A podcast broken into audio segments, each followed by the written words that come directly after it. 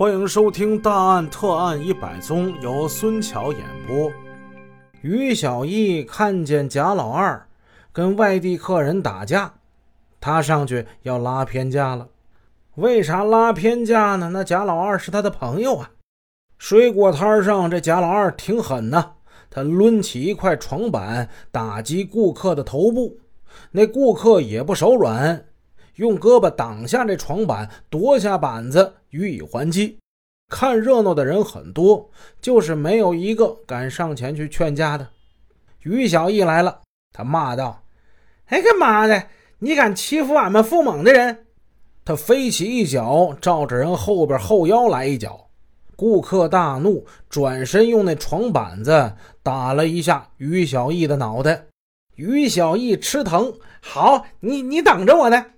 他跑回家，拿来了一把菜刀，要跟人拼命。恰巧了，在返回的路上，拿着菜刀的于小艺碰到了一位民警，这菜刀被民警给夺了下来。哎，就在这时，于小艺叫了一声：“哎呀，哎呀，不好了！”他紧接着用手捂着脑袋，倒在地上，不省人事。于小艺被人们送进了县医院，医生询问了伤情，这于小艺好像仍在昏迷之中，好不容易醒了，醒了之后他就呕吐，连吐了两次，说话都不能说了。于小艺住院了一晃住了一个多月的院，这可苦了那外地顾客，他又懊悔又害怕。现在人们比过去任何时候都害怕这得病。没钱，病他治不起呀，何况把人给打伤了，这不知道又得花多少钱呢？为了进一步了解于小艺的伤情，于小艺被送到了阜新市的市内医院做 CT 检查，结果一检查，一切都正常。过了一段时间，于小艺的神志恢复了，可是病情呢发生了突变。从 CT 检查的第二天开始，他这右脚就开始内翻了啊，往里抠抠着，连病床都不能下了，床都下不了了，那就更别说正常走路了。原来说好好的一只脚，怎么就一下变成这种样子了？显然是那一板子打在头上的结果。这个外地顾客经不起这么折腾啊，最终他提出了私了。于小艺的家还狮子大开口，那这么的吧，私了也可以拿个二十万吧，二十万，把那外地顾客吓得没晕过去。二十万什么概念呢？九几年沈阳一室一厅的房子才几万块，二十万你直接抢得了呗。侯局长就跟罗法医说：“说当然了，对人体造成伤害是要负法律责任的，我们要求县医院做出诊断。”可是医院以诊断不清婉然拒绝了。嗯，你也知道，人体伤害案件要由法医，呃，进行鉴定，符合人体重伤的标准才可定为重伤。我们对于于小艺的这个伤情还是有怀疑啊。他这小子可能是受了什么名人指点了吧？但是实际伤情到底究竟是怎么样？这个伤害案怎么处理？我们确实是感到棘手。这回您来了，那我们还是想请您帮忙搞一搞这个案子啊！罗法医听完欣然应允。有很多人认为这法医只是解剖尸体啊，这是一种误解。实际上，法医也检查活人呢，称为活体检查。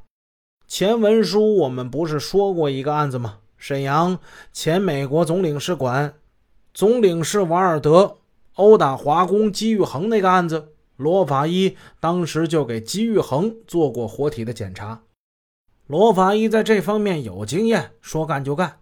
当晚，他就让丁彦航取来了于小艺，包括医院病历在内的原始案卷，看到了深夜。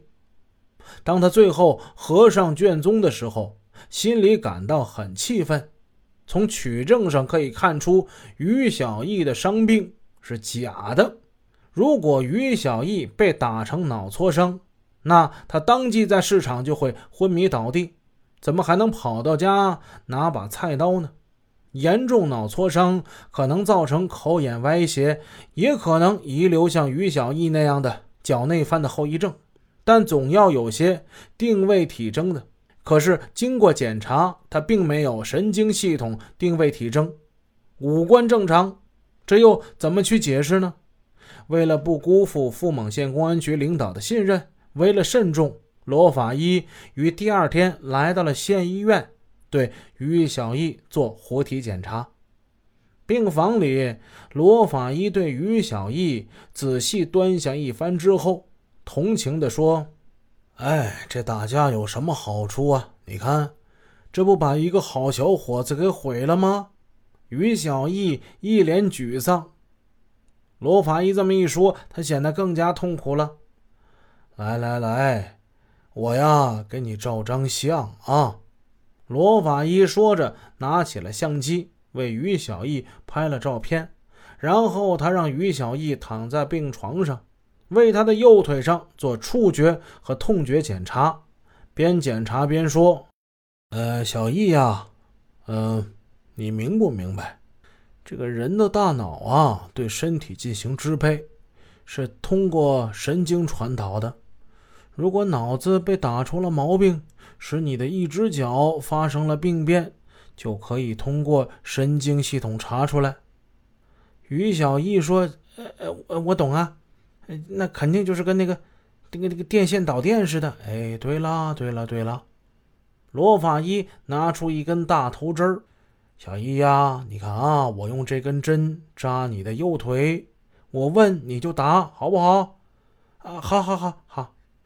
罗法医用大头针在于小易的腿上轻轻的扎了一下，就问他：“呃，这个地方疼不疼啊？”